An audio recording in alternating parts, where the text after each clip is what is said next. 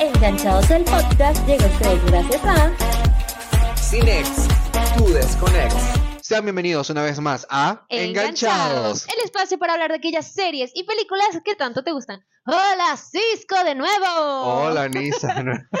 Tuvimos que hacer una pausa porque en el capítulo anterior nos guindamos con las películas de verano Hablamos mucha paja. y tenemos más, queremos hablar, queremos hablar porque el verano se vino rico tanto en streaming como en el cine, Y así que se... no andamos veraniegos, bueno, no importa. No, bueno, sí, estoy, estoy en bermuda y en medias. Yo estoy en medio, pero estoy en pantalón. Pero no importa, no. Pero es que, bueno, Venezuela es un eterno. Es que tienen que entender a la gente que nos ve de otros países. Venezuela es un eterno verano. Y me refiero al calor. Yo creo que no entiende la otra Aquí referencia. somos fines y fair. Si ven fines y fair, aquí vivimos en verano constantemente. Y cada vez está peor. Pero hablemos, hablemos, hablemos, hablemos. Gracias a todos nuestros patrocinantes que nos apoyan. Los queremos Cloutes, Onicloutes y Cinex. Gracias a ellos, este podcast llega a ustedes. Y hablemos. Como les dijimos, estuvimos un poco separados a nivel cinematográfico, Nisi y yo, y todavía tenemos películas de qué hablar. Sí. Tú me recomendaste una por allí. Un gusto que hay gente que tiene, hay gente que odia. No, pero, pero antes de hablar de eso, vamos a terminar de las películas de cine. Porque Bueno. vamos a cuál? Ah, de cine, cine, De cine. cine. O sea, no streaming, sino cine. para ah, después ya, quedo yo, quedo yo, quedo yo. Está contra el Es una película de acción y suspenso protagonizado por Liam Neeson.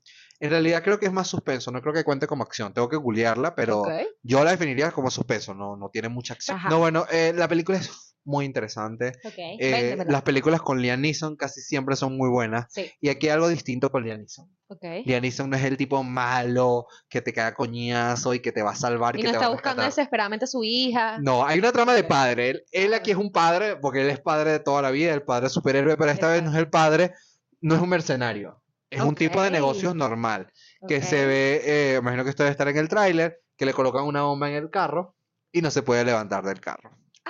Tipo normal. Así es. Así que ya por ahí te ve, pero entonces se ve asustado. O sea, toda la película es él en el carro. se ve gran parte de la película. Sí, casi toda la película, la verdad. Ok, ok. Eh, eh, entonces sientes el miedo. No sé si te acuerdas de una película, no me acuerdo cómo se llamaba. Que es que es este autobús que si frenaban, explotaba el autobús. sí sé cuál es.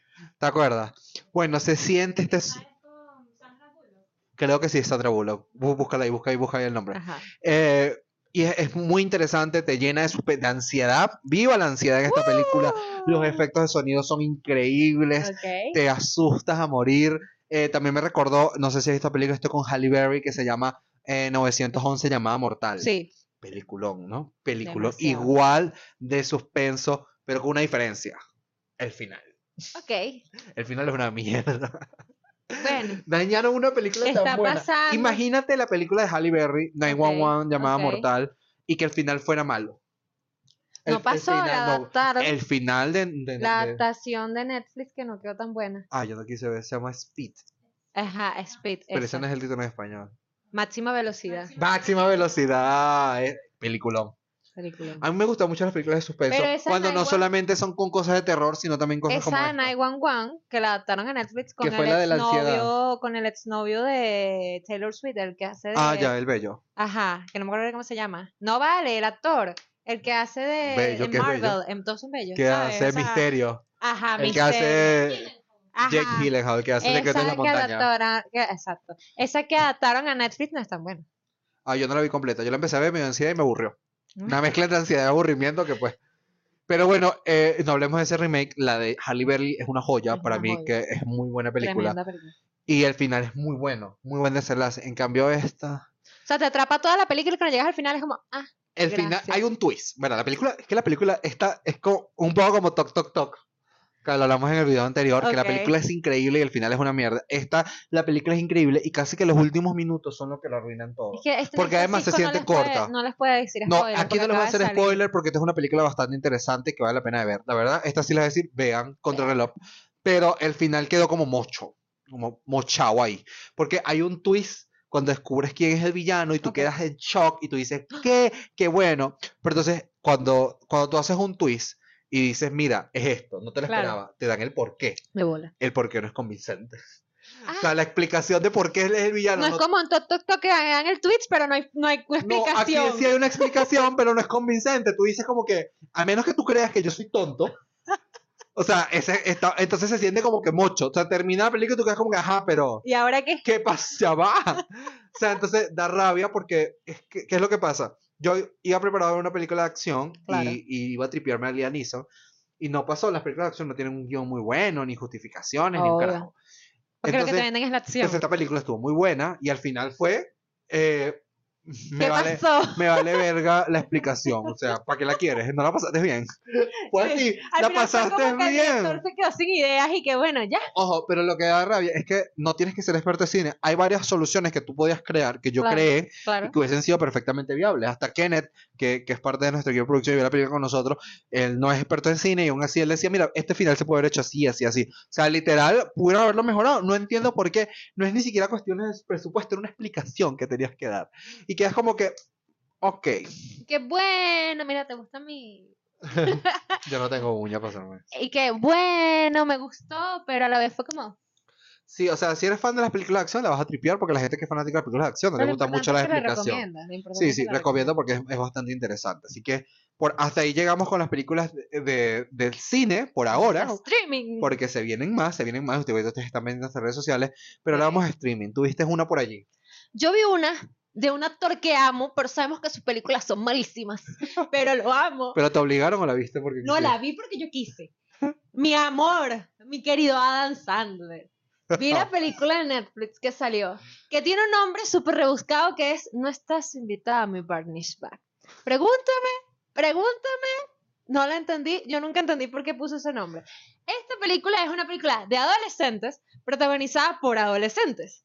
Literalmente. Sale, obviamente, todos sabemos las producciones de Adam Sandler, participan sus amigos y su familia, como siempre está su esposa, como siempre están sus hijas. Sus hijas actúan en todas las películas, no sé si No lo está sabían. Jessica Aniston, Jennifer Aniston. No.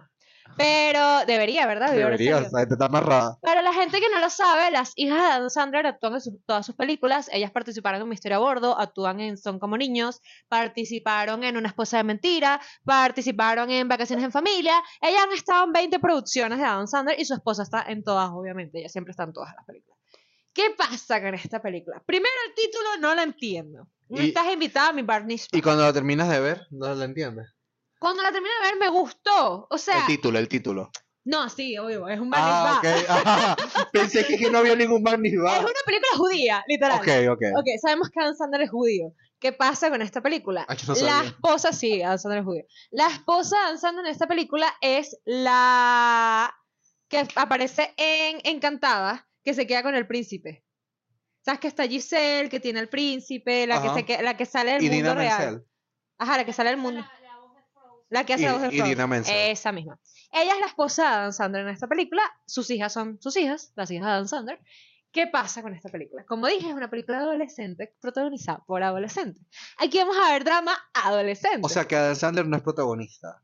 No, son sus hijas. Ok. Él sale en la película. Él sale en la película, interactúa en la película, pero lo interesante de la trama es, como les digo, una típica película adolescente.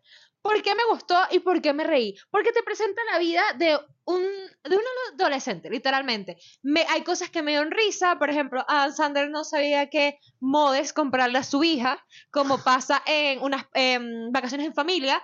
Me acordó mucho cuando me pasaba con mi papá. Mi papá le incomoda mucho que tú hables de la menstruación y de los modes. No me pregunten, papá, si estás viendo esto, no lo entiendo hasta el sol de hoy. Pero a mi papá le incomoda mucho eso, le incomoda que comprar modes contigo. Y a Adam Sandler le pasa eso en esta película. Y él llama a su hija por videollamada y es muy graciosa esa escena. ¿Qué es lo que me vendió de esta película?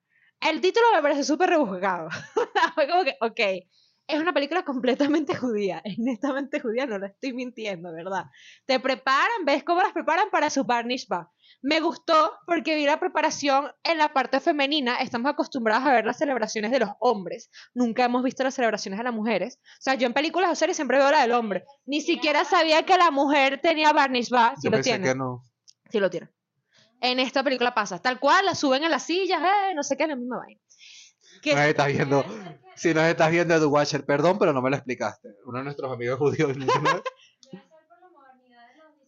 Sí, yo creo. El tema es que lo interesante de esto es que, como les digo, es la típica, eh, típica comedia que no es romántica, es una comedia de Netflix, en donde, claro, la chica se enamora de un chico, no sé qué y tal. Pero ¿por qué te atrapa tanto la trama? Porque Adam Sandler supo plasmar, como dije este anteriormente, la vida de un adolescente y el valor de no solamente tener la familia que tú tengas, sino el valor de respetar tanto tu religión como tu amistad. O sea, fue muy, muy claro. Obviamente hay momentos que te aburres porque hay películas de Sandler que de verdad, cariño. Pero es gracioso, tiene Yo me reí como tú no tienes una idea. Hay vainas que. El problema es que yo me río muy fácil. Ese es el problema. Yo soy risa fácil. Yo, o sea, mis películas favoritas son como niños que pueden esperar de mí. Y se asusta fácil también. Y me asustó fácil también. No tanto como mi hermana, pero sí me asustó. El tema es que me reí, me gustó. Es una película que, como os digo, presenta mucho el tema de respetar tu religión. Y me gusta porque tiene muchas comedias. O sea, les voy a dar un spoiler porque es que me pareció un buen chiste. Pero la chama quería eh, shots de tequila, en, de mojitos, perdón, quería mojitos en el Barney's Bar. Y Adam Sandler le grita y que para eso, para eso peleamos, en la, para eso estuvimos en la Segunda Guerra Mundial. Ah, para de mojitos. O sea, muy bueno, muy bueno, porque se burlan de, de- o sea, muy humor negro sobre lo que pasa con los judíos. Adam Sandler buscó muy bien plasmar eso y me gusta el tema del valor de la amistad porque la hija de Adam Sandler, eh, So- eh, Susie, Sonia, algo así es como se llama, Sonny, ella pierde a su mejor amiga porque les gusta el mismo chico. ¿La recomiendo? Sí. ¿Eres fan de Adam Sandler? ¿No eres fan de Adam Sandler? Vela, man. O Mira, sea, en realidad me vela. La película de Halloween de Adam Sandler también es una cagada y la vi. Y Qué me horrible. gustó. Ay, qué feo. Y es fea. Es, yo amo Adam Sandler. O sea, todas las de Happy, Happy Family, Happy Endings, la, la productora de Adam Sandler, las voy a ver. La de Halloween fue la última que vi. De, Pixeles es lo máximo. Tú, de- nadie puede decir que la de Pixeles es Halloween mala. fue la última que vi de Adam Sandler, Pero. Pixeles es buena. Pixeles es buena. No sé si la vi. Vino Oye, la- después de Halloween. No vale, Pixeles es la que salió en el cine, la de ah, los videojuegos. ah, Píxeles. Ajá. Acento, chica. Esa, Pixeles. Píxeles. Pixeles. ella sabe, ella es española. Pixeles, tío, Pixeles. El. Esa película sí Es buena. buena, es Bueno, buena. vamos, la voy- yo la quiero ver sobre todo por dos razones. Voy- Aquí, ¿cómo me convenció Nisama? Número uno, Adam Sandler no es el protagonista. Y número dos, está desde una óptica de, de, de, de amar a tus raíces ¿De y lo está haciendo desde alguien que es judío. O sea, alguien que lo está viviendo desde Y- una realidad, no desde aprendido de otro. No, y como te estoy diciendo, te enteras que las mujeres hacen barniz bad. Yo no sabía eso. Siempre sabíamos que eran los hombres. Pero vamos, a- yo voy a seguir con esta línea de comedia porque tuve la gran oportunidad de ver Red, White and Royal Blue, que creo que en español es eh, Rojo, Blanco y Sangre Azul, que es una película de Amazon Prime Video. Ay, la de la pareja gay. Ajá, es una comedia romántica eh, que gay. Bueno, vamos a- hay, que, a- hay que aclarar, los protagonistas obviamente son dos hombres, pero Sí. uno no dice una comedia romántica hetero. Bueno, yo sí lo digo, pero uno normalmente no lo dice. Eh, y Pero hay que decirlo por si hay gente que no lo sabe. mucha gente estaba esperando esta película, muchísima gente estaba esperando esta película porque el libro fue un éxito, es la adaptación de un libro. Ah, ok, no sabía El eso. libro fue todo un éxito, la Ok. gente lo ama, la gente lo adora y quería ver la adaptación, además de que eligieron unos papacitos hegemónicos, la belleza hecha seres humanos para poder protagonizarla, que son, no me sé el nombre, sé que es. Zacarías, no sé qué cosa Pérez, que es el que tuviste el stand de los besos, ¿no? Sí. La 3, el mexicano. Mentira. Ajá, él es el protagonista. Busca el póster, busca el póster y se lo muestras uno es rubio, uno no es rubio. Y el otro es rubio, él ha salido ya en varias películas, no recuerdo tanto, pero bueno, es rubio y es blanco y ya a la gente eso le gusta. ¿De qué trata la trama? Ok. La, trata, la, la trama trata, obviamente, en un mundo de fantasía, donde eh, el hijo de la presidenta de Estados Unidos, que es el mexicano, porque es mexicano porque su papá es mexicano. O sea, la, la, Su mamá es estadounidense, su papá la es presidenta es gringa, Oh, eh, se casó con un mexicano y lo tuvieron a él. Y él es obviamente eh, hispanoamericano, no sé cómo se Americano, dice. se dice. Ajá, es eh, nació en Estados Unidos. Por el otro lado está el príncipe de Inglaterra, Es el catiro. que es el catirito, obviamente.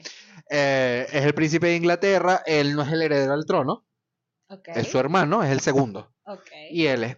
Bueno, eso ellos no se llevan bien. Este, míralos. Ahí está el póster. Pónganlo aquí. Lo voy a poner aquí.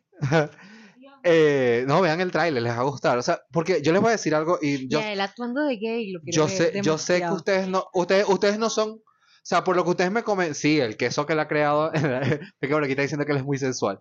Eh, yo sé que ustedes no son de esas porque no me lo han comentado nunca, ¿Qué? pero las, las mayores consumidoras de contenido de yaoi y de series son las mujeres. Pero ya va, que nosotros no somos qué. Ustedes dos, eh, aquí está la hermana de Nisamar, por cierto, ustedes dos no son de ver, eh, o sea, nunca me has contado que viste un yaoi. O que O sea, viste... animes gays. Sí, ajá. Claro, obviamente sí los he visto. Revelación de momento. No, o sea, me refiero. Ani, ya va, espérate, porque Ojo, no son pornográficos, Fania, No, no, son no, románticos. Yo a veces me confundo un poco con los géneros, pero no, pornográficos hentai. Este, yo sé que el yaoi es decir, la pareja de la chama y el chamo, chico, chama y chama, chico y chica. Chico y chico, no, chame chame es Ajá, Yuri. exacto. Es eh, cha- exacto. Chico y chico. Ajá. Ah, bueno, eh, es- les va a gustar muchísimo la Y la te cara- gusta, te, te, te tiene. La verdad es que es muy buena. A ver, es una comedia romántica. Así que por ahí, cine no, no te es. Por ahí me atrapa. Cine no te es, pero es una comedia romántica. ¿Y qué es lo que pasa? Y es lo que yo hablé en mis redes sociales. Esta película profunda sí que te... ah, no es. Claro. Pero ¿qué es lo que pasa? Ninguna comedia romántica lo es. O sea, las Ajá. comedias románticas son para pasarla bien, para refrescarte Para un reírte, rato, para para, reírte, para llorar. Y, y esta película lo necesitamos, porque obviamente, como tú sabes, la comunidad LGBT no creció. O sea, imagínate tú en los 80 o al principio de los 90 de una película protagoniza romántica protagonizada por dos hombres. No hay. La que hay es, es Secreto de la Montaña y, y creo que uno muere o Hay una vaina trágica. película lesbiana que no me acuerdo cómo se llama, que nosotros la tenemos en DVD, no sé por qué. De verdad, no sé por qué. Yo siempre la veía cuando era chiquita así en DVD. Que es de dos chamas que tienen su pareja y, con, y, en la- y se van a casar y en la portada ellas salen agarrándose la mano, besándose así y sus maridos salen de espalda. No me pregunten cómo se llama la película. Pero me acuerdo que yo una vez la descubrí de chiquita que la tenemos en DVD. No me pregunten por qué la tengo en DVD. Pero sí sé que la tengo en DVD. Y Ah, por- la tenía mi papá. y por- También es sospechoso. La tenía mi papá. ¡Papá! ¿Te han pegado? Bueno, te han pegado esas películas. Bueno, volviendo a Red, White and Blue, la verdad es que es, es Te divertidísima. atrapa como. Te ríe- eh, sí, te atrapa como Heartstopper, pero yo, esta es mi crítica personal, yo no la sentí tan romántica como Heartstopper. Heartstopper tú la ves y tú sal, ah, ah, pasas porque- toda la película así. Esta película, eh, por lo menos en toda la primera mitad, yo, o yo, o sea, si usted es sensible, puede ser que a usted le encantara acá, pero los momentos románticos a mí no me tocaban. Era como que, ah, chévere, qué bonito. Pero hubo un momento en la película, hubo un momento en la película que todo se, o sea, pasamos de nada, o sea, todo era muy lindo, todo ese, a estar llorando. Sí O sea, de repente la, la broma, la emoción te lleva Sí, claro. y empieza, yo lloré en, en- una parte de la película, mucha- hay gente que no lloró, pero eh, es, una parte que te toca completamente, es algo que yo mencionaba, lamentablemente, o sea, es, es muy idílico hacer una historia de amor LGBT y no hablar de la homofobia. O sea, es que vives en un, en un mundo de fantasía, la única manera. Pero es, o sea, es parte, lamentablemente, de Claro. nuestras historias y tiene que ser contado porque es- obviamente influye en la manera en que tú te relacionas con otra persona. Porque no es Claro. lo mismo que tú tengas a tu novio y que pase de otro lado, a que tengas a tu novio y si sales te van a insultar. ¿sí me Claro, entiendes? claro. O te van a botar de tu trabajo, de tu casa. Entonces son cosas que influyen y obviamente aquí van a influir porque, bueno, son dos personalidades. Uno es el Claro, uno príncipe de es el y Inglaterra. el otro es el hijo de la presidenta del país. Entonces se desarrollan muchas cosas, Claro. eh, eh, los actores actúan muy bien, la verdad, son bastante convincentes. Esto, a diferencia de Heartstopper, que es más dulce, aquí sí hay escenas de sexo, eh, muy buenas también, bien hecho, bien trabajado, muy- un eso, Oscar por eso- esa eso escena. está muy bien, eso es un trabajo, la gente cree que no, pero es tremendo Sí, trabajo. sobre todo No si- tener ni- incomodidad, sentir la química con tu actor, eso, eso es una danza, eso es un trabajo que tienen hasta un instructor que les tiene que enseñar cómo hacer esas y sobre todo que no tienen la experiencia personal, porque eh, tengo entendido que ninguno de los dos hasta ahora son, eh, son, Son ambos son heterosexuales. Exacto. Hasta ahora, o sea, no me voy a meter a indagar en su vida, no sabemos si uno es o no. mucho cuando hacen eso así. Y, hey, eh, trabajártelo no es nada sencillo y la verdad es que es convincente tanto la pasión, porque bueno, ustedes, cuan- uno cuando está al principio de una relación es el queso a millón, entonces es algo que también se puede ver, pero también se empieza a ver el romance, cómo se empieza a desarrollar poco a poco. Es muy linda la película, se la súper recomiendo, además que está este actorazo. Siempre Hay actorazos de actorazos. Yo me meto en Amazon Prime, es lo primero que me sale. ¿Qué? Es que- Vela, No, fue muy buena, tuvo una gran recepción. Este es un solo libro, pero la gente está pidiendo una segunda película. Eh, y la gente está pidiendo una, segunda película y el director dijo, bueno, si la película tiene buena recepción, soy capaz de hacerla. Claro. Y la, y la- el- la creadora del libro dijo que no iba a tener ningún problema. Así pasó Porque con solo You. tiene un libro. Solo tiene un libro. Y él quiere sacar una segunda película. No es que él quiera, si la gente lo pide y tiene buena recepción, la va.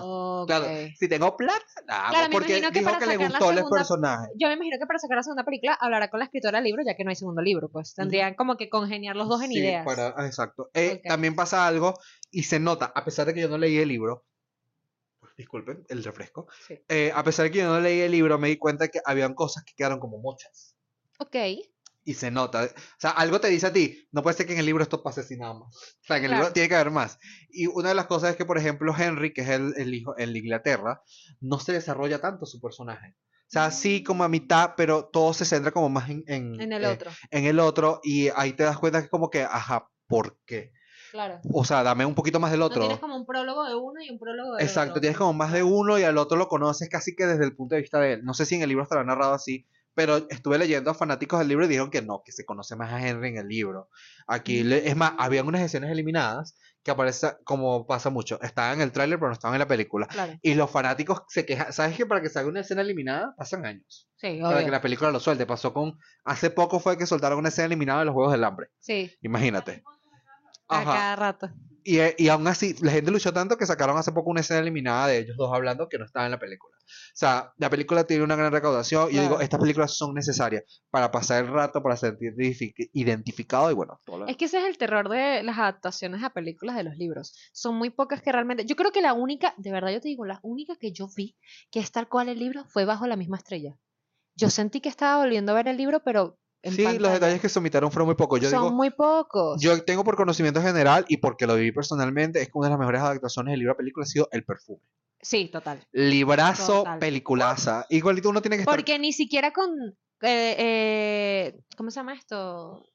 El Código Da Vinci tampoco fue una adaptación tal cual al libro. Este de Hunger Games tampoco tiene una adaptación al cual.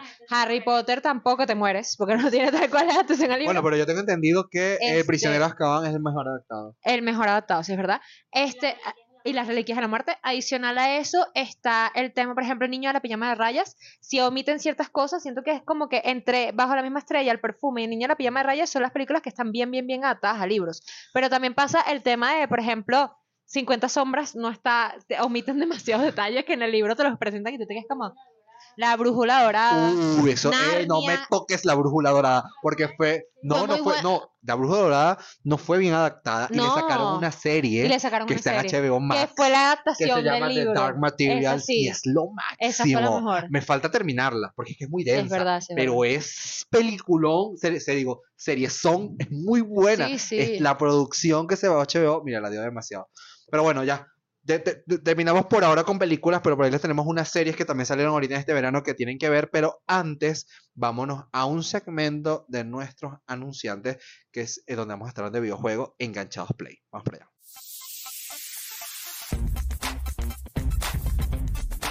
Cosas que amo de Fontaine. Lo primero, su estética. Amo que Fontaine esté, tenga toda una estética de steampunk. Soy fanático del steampunk, como ustedes no tienen una idea. O sea, siempre me ha gustado este tipo de conceptos, tanto en anime como en películas, como en videojuegos. Videojuegos como Bioshock, que tienen mucha vibra de steampunk, me fascinan. Me fascina muchísimo la estética de las películas de Guillermo del Toro. Por ejemplo, las formas del agua, que tiene tanto esta vibra, tanto los colores como los vestuarios. Me parecen hermosos y me parece muy interesante poder entrar en una, en una parte de Teyvat que contenga todo este mundo que me fascina. La referencia histórica. Me pareció muy interesante que Fontaine no solamente se inspirara en Francia, sino que también en la revolución industrial, en toda esta evolución histórica que existió, que no solamente trajo avances, sino que trajo una gran desigualdad social, porque a medida que se iban creando empresas, habían muchas personas que se estaban creando desempleadas y esto creó todo un desbalance social y que lo podamos ver a través de Genshin Impact me parece interesante, sobre todo interesante con el tema de la justicia, porque nos va a hacer mucho pensarnos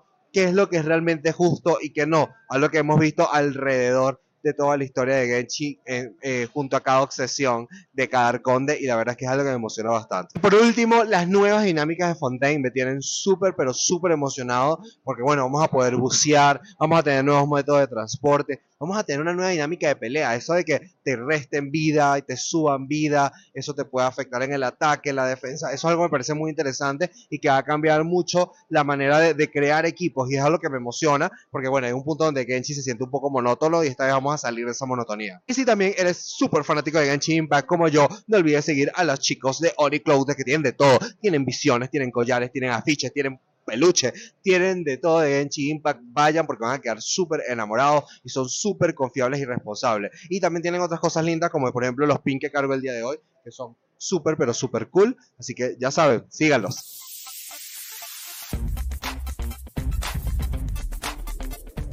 Y regresando a nuestro segmento gamer de Onicloutes, qué mejor que hacerlo con figuritas aguantando nuestros micrófonos, por si no nos están viendo en Nuestra, YouTube. sí, nuestra producción eh, hizo, acaba de interferir Sí, dentro de nuestro programa y que nos, se te encalambra el dedo. sí, y nos colocó como unos bellos eh, portamicrófonos. Exacto, para los que no están en YouTube, Cisco tiene a Serena de Sailor Moon y yo tengo a de, Pokémon. de Pokémon y de Onicloutes. Ah, Ah, va, sí. ah, son de Unicloutes. Este Ay, es de Oh. Serena no sé. Serena nada más, sí. Chica. Serena no. Ajá, va- va- Ajá. vámonos a series aquí para hablar un poquito más. llegó mi Nisamar, momentos de tu momento otaku. ¿Qué viste? ¿Qué Yo siempre soy otaku, ¿verdad? Porque, Ah. esa- bueno, Cisco- es que Cisco me preguntó, ¿qué has visto de nuevo? Y yo le dije, mira, de películas no he visto nada nuevo porque me la pasé de otaku estas semanas y he visto bastantes animes. ¿Qué recomendación les tengo? Mi historia de amor con Yamada Kun, porque no lo voy a decir en inglés y en japonés no sé cuál es el nombre, a mí me salió en inglés en Crunchyroll. Pero este es el póster. Exacto. Ok. Lo recomiendo con los ojos cerrados. ¿Por qué les recomiendo este anime? Me encanta. La trama te presenta a una chica universitaria que tiene una pareja en la cual los dos juegan un videojuego juntos. Es como que estén jugando LOL. Entonces, está, no, ment- no, mentira, ni siquiera es como un LOL, es como un Genshin Impact, porque es así como que... Ah, un RPG. Ajá, un RPG. Entonces, la chica tiene a su novio, juegan al videojuego juntos, ay, qué bonita la vida, y un día el chico le termina. ¿Sabes por qué le terminó? ¿Por qué? Porque se enamoró de una chica en el videojuego. Te lo juro, te lo juro. Y la chama entra, hombre no es gente, de verdad. Entonces la chama entra en una depresión que me tenía ya ladillado. entra en una depresión. Su mejor amiga ya está como que, mami, sal de ese hueco, ya basta. Y ella sigue jugando el videojuego en su laptop. Papá. Conoce a Yamada Kun. Se enamora de Yamada Kun, ya lo dice el título, mi historia de amor con Yamada Kun. ¿Qué pasa con Yamada Kun? Es de preparatoria. Plot twist. Y, eh, ay, y ella es de la una- universidad. Ah. Y él es de preparatoria. ¿Qué pasa? fuerte. Es muy fuerte. Ilegal. Como Sailor Moon, la misma vaina. y Sakura también tiene vainas Sí, ilegales. hablamos de legal en Sakura-.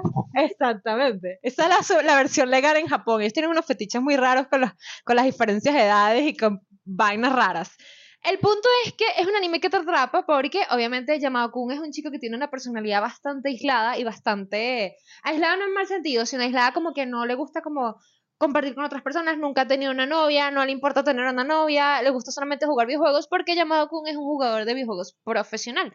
Él tiene un equipo, él juega, gana torneos y cosas así y es súper famoso. Este, aquí te hacen muchas referencias en Twitter, eh, te muestran como personas que le escriben tweets tipo, ay, Yamada Kun te amo, no sé qué. Y este, ella es una típica chica que va a la universidad, va a clases, saladilla, se queda dormida en clase y se lo piensa en el videojuego. Lo cool de esto es que te presenta diferentes personalidades, te presenta la realidad de un videojuego, de que pueden jugar adultos, viejos, personas que están trabajando, universitarios, gente de los colegios. Este, mm, te presentan un término, te presentan muchos términos gamers, lo cual está muy cool. Este, a veces hablan de que si él, tiene lag, el videojuego tiene lag, entonces no se puede conectar, está súper cool.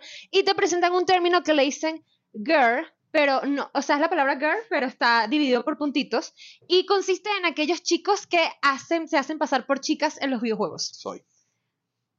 Me O sea, pasa. no me entiendo, no voy a pasar por chicas, solamente uso personajes femeninos. Más divertido. Usas, exacto. Y pasa eso con un personaje en este anime y es muy, muy bueno. O sea, es muy bueno. Te atrapa, es una historia de comedia romántica. Yo me lo. Tiene tres episodios y me lo terminé en un día. Ok, qué rico. Ok, me lo terminé en un día, me gustó muchísimo, me atrapó de principio a fin. No es una cosa que tú ves el primer episodio y es como que, bueno, le sigo dando la oportunidad y sigo viendo el anime. No. O sea, te atrapas el primer momento porque inicia de golpe de una con que le terminó el novio. ¿Y, sab- ¿Y sabrás si hay más temporadas o es Hasta el concluye? momento no se han anunciado más temporadas, pero pueden leer el manga. El manga es buenísimo. Es muy bueno, el manga lo pueden encontrar en internet, tiene muy fácil acceso, la verdad. Son muy pocos los mangas que tienen fácil acceso. Este sí lo tiene, tiene todos los episodios completos y lo puedes leer tranquilamente. Y te, puedo- te digo de verdad que el manga te atrapa más que el anime. O sea, el anime es bueno, claro, ¿qué pasa con los mangas? Hay mangas que te atrapan más por, la, por el dibujo, porque son más impactantes, no sé qué y tal. Aquí te atrapa más porque continúas la historia, continúas en donde te quedaste en el anime. O sea, no fue que el anime te resumió el manga, no. Te quedaste en esa parte y lo continúas en el manga. Y eso fue lo que a mí me impactó y me gustó muchísimo. No he terminado el manga, pero de verdad les recomiendo demasiado. Si quieren una comedia romántica, donde van a reír, no lloran, pero ríen bastante. De ver como una chica universitaria ah, se enamora de un chico de preparatoria y le meten así la presión social de es que a los hombres les gustan las chicas maduras y cosas así, es muy bueno. O sea, es muy, muy bueno y al final obviamente tiene un, un final feliz. No es como Orange, lo odio, ese anime. Ok. Pero Ok, bueno, lo recomiendo. estoy, estoy interesado, estoy interesado. A mí no me gustan mucho las comedias románticas japonesas, pues yo son como siempre raras, pero como me enamoré de My Dear, eh, ay, se me olvidó el nombre, My Ay, Darling. my, my Dresser Darling. My Dress, My Dress Up Darling es muy buena. Estoy esperando la segunda temporada si les como gusta loco. el cosplay, si hay gente que no lo ha visto y les ¿Tú gusta la el viste, cosplay, Fania? yo lo estaba viendo ¿Qué, aquí. ¿Qué te pasa? Yo lo estaba viendo aquí, mi hermana no, no le paro bola a ese anime. Tienes que ver ese anime ahora que está empezando tu vida como cosplayer. Tienen que verlo. Si les gusta el cosplay, si les gusta el cosplay, ella habla, pero ella no se da cuenta que ya no se escucha aquí. Eh, Esa, el punto. Si les gusta el cosplay, o sea, ella, ella hace así, y yo creo que la gente escucha. no, ni eso, no creo que escuche. No escuchan nada. Pero el punto es que si les gusta el cosplay, tienen que ver ese anime que dijo Es así. hermoso ese anime, es un gran anime y viene la segunda temporada, fue el mejor, en, su, Sí. en su año fue uno de los mejores animes mejor visto. Eh, ahora vengo yo, yo no tengo anime que verlo porque lamentablemente solamente estoy viendo Jujutsu Kaisen que está en emisión Ok. y ya no les puedo dar reseña hasta que no termine la temporada. Está, eh, inicia, ah, para este momento ya inicia la, justamente hoy que estamos grabando, se retoma porque habían hecho una pausa, Ok. pero hoy retoman. Yo no puedo ver animes en emisión, me frustra. La verdad es que a mí Jujutsu Kaisen, lo voy a decir aquí en cámara, perdónenme todo, a mí no me... Uy, ¿qué pasó? ¡Se fue la luz, Venezuela! Ya... Bueno, sigamos. No, yo quiero, yo quiero seguir, sí, sí, Sí, yo quiero de- sigamos, ya que esto es Eh, natural. Quiere volver, pareciera. Ya que vamos a hacer, Fania, préstanos el otro, la luz, de tu teléfono. Toma, toma la luz de mi celular. ¿Qué vamos a hacer? Bienvenida a Venezuela. Ajá, sigamos. Toma, fax. Bueno, por ahí. Ajá. Ok. Uh, vamos a, deberíamos, con chale, ojalá hubiese pasado esto haciendo un contenido de terror. Es Cuando estabas escuchando la película. Sí. Ok. No, bueno, quiero hablar de una película que se llama, una serie que está en. Netflix que se llama El Elegido. Serie Sasa. Está buenísima. Es cine además. Es cine. Está hermosa. Siento que Netflix no le ha hecho tanta publicidad, lo cual me da mucha rabia. Es la adaptación de una novela gráfica. Y te voy a dar la premisa. La premisa es un chico que tiene los mismos poderes que Jesucristo. Llegó. Y Falta aprenderla de atrás. Ajá, tú cuentas su película mientras yo sigo arreglando la producción allí. Ok, les comento esto. Entonces, este es un chico que descubre que tiene poderes, pero estos poderes son muy similares, similares a los que hacía Jesucristo. O sea, empieza a sanar personas, a convertir el agua en vino. Entonces empiezas a ver que se empiezan a desarrollar todas estas cosas y son, es muy interesante y muy graciosa. Que estoy cambiando la, la luz de fondo, perdón, sigue. Ok, bueno, la premisa te parece interesante. O sea, un chamito que tiene superpoderes y de repente descubre que esos poderes son muy similares a los de Jesucristo. ¿Pero por qué? O sea, quiero entender No, por qué o sea, hicieron no- una serie. ¿Qué es esto? Mira, no te voy a espolear porque la serie es muy buena. La idea es que tú vayas descubriendo de dónde vienen las cosas, Ok. de dónde van pasando las cosas, por qué están pasando estas cosas. Hay unas referencias bíblicas e y magníficas. Como persona que estuvo ocho años en el Evangelio y se leyó la Biblia dos veces, hay referencias bíblicas por todos lados y es muy interesante porque es como ver una película como de mutantes, pero mezclada como con religión. Y es una crítica dura a la religión, dura, dura, pura y dura, y lo van a notar cuando la vean. Eh, te, voy a dar- te voy a mencionar a dos personas en Netflix. en Netflix. Te voy a mencionar a dos personas del cast que seguramente te van a emocionar. Uno de ellos es Tenoch Huerta. Mentira.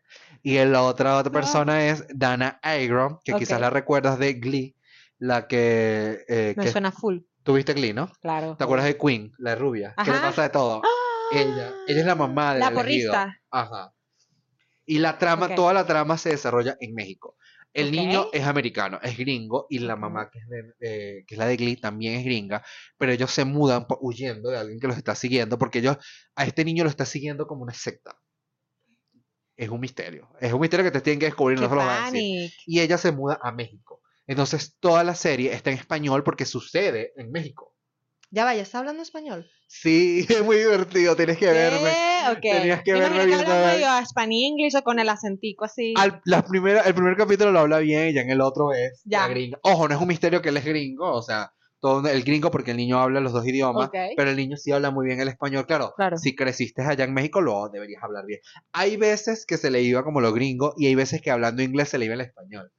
O sea, se nota Ok. que eh, buscaron un niño que creo que literalmente sabía, o el, o el chamito es muy arrecho y aprendió el Yo idioma, creo.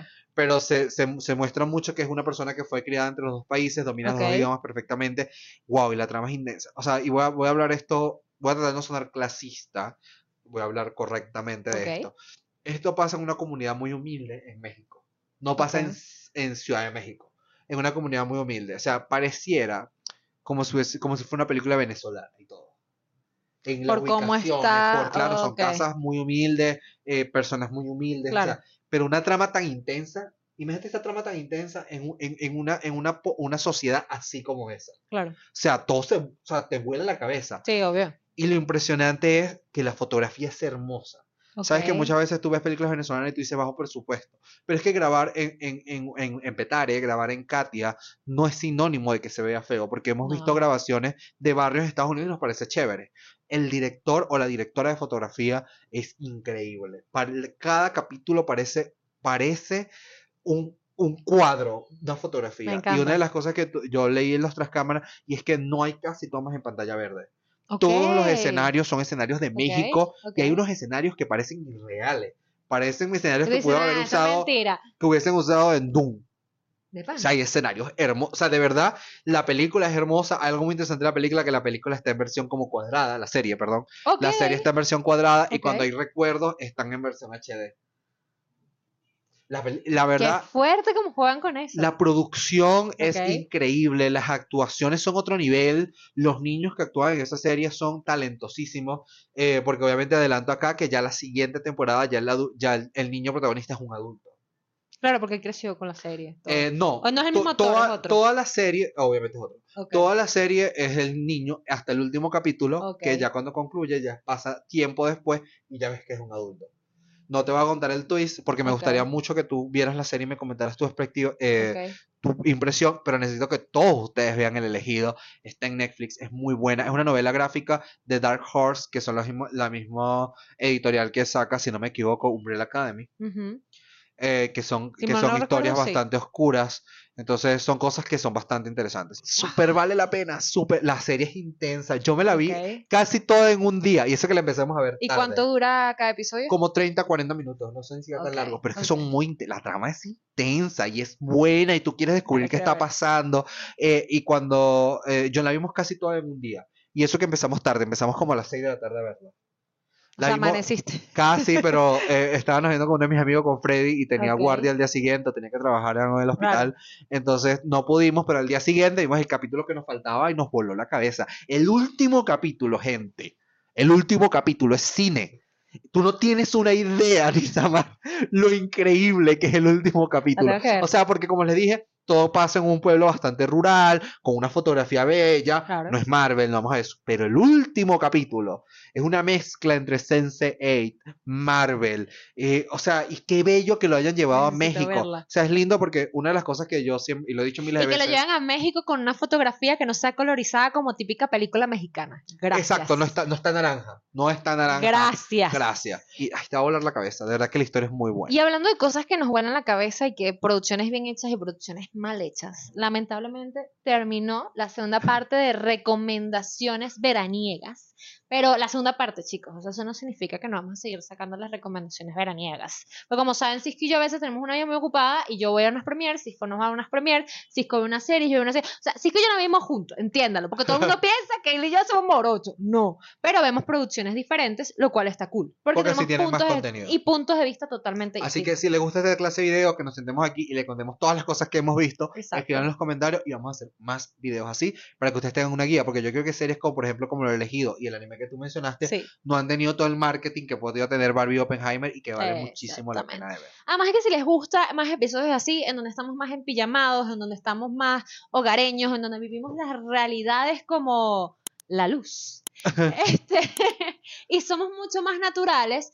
Coméntenos si quieren más episodios así de Enganchados el podcast y veamos si a lo mejor invitamos a alguien a nuestras pijamadas. ¿Qué te parece, Que no se vaya la luz, por A favor. alguien, por favor. Eso no, de que no Por comenten que se favor, vayamos la luz. a favor. alguien- es que está cayendo un palo de agua, eso fue lo que pasó. A alguien que venga y hable aquí con nosotros en nuestras pijamadas y en nuestro nuevo set que tenemos de Enganchados el podcast. Y pueden seguirnos en todas nuestras redes sociales. Estamos en Spotify, Google Podcast, Apple Podcast, eh, Amazon Music. Aparecemos en Anchor, aparecemos como Enganchados el Podcast. En nuestras Ajá. redes sociales estamos como en En Instagram estamos como Enganchados Podcast, igual que en TikTok. Y en Twitter estamos como Enganchados P. Que Twitter a veces está como medio abandonadito, otra vez desaparece. Ahí vamos. Ahí somos- vamos. Si yo no, soy nosotros. nueva en, en Eds, porque recuerda que yo no es Twitter, Es ahora es. Eds. Yo soy nueva ahí y recuerden que también si quieren más contenido extra en donde podemos hablarles de ya películas y series o animes que no mencionamos aquí, recuerden seguirnos en nuestras redes sociales como Cisco. Arroba Cisco SC y WSCOS. Ya me pueden encontrar como arroba it's Nisamar o Nisamar Gómez con Z. Así es, no más otra oportunidad para seguir hablando de esas películas, series y animes que nos tienen Enganchados. enganchados.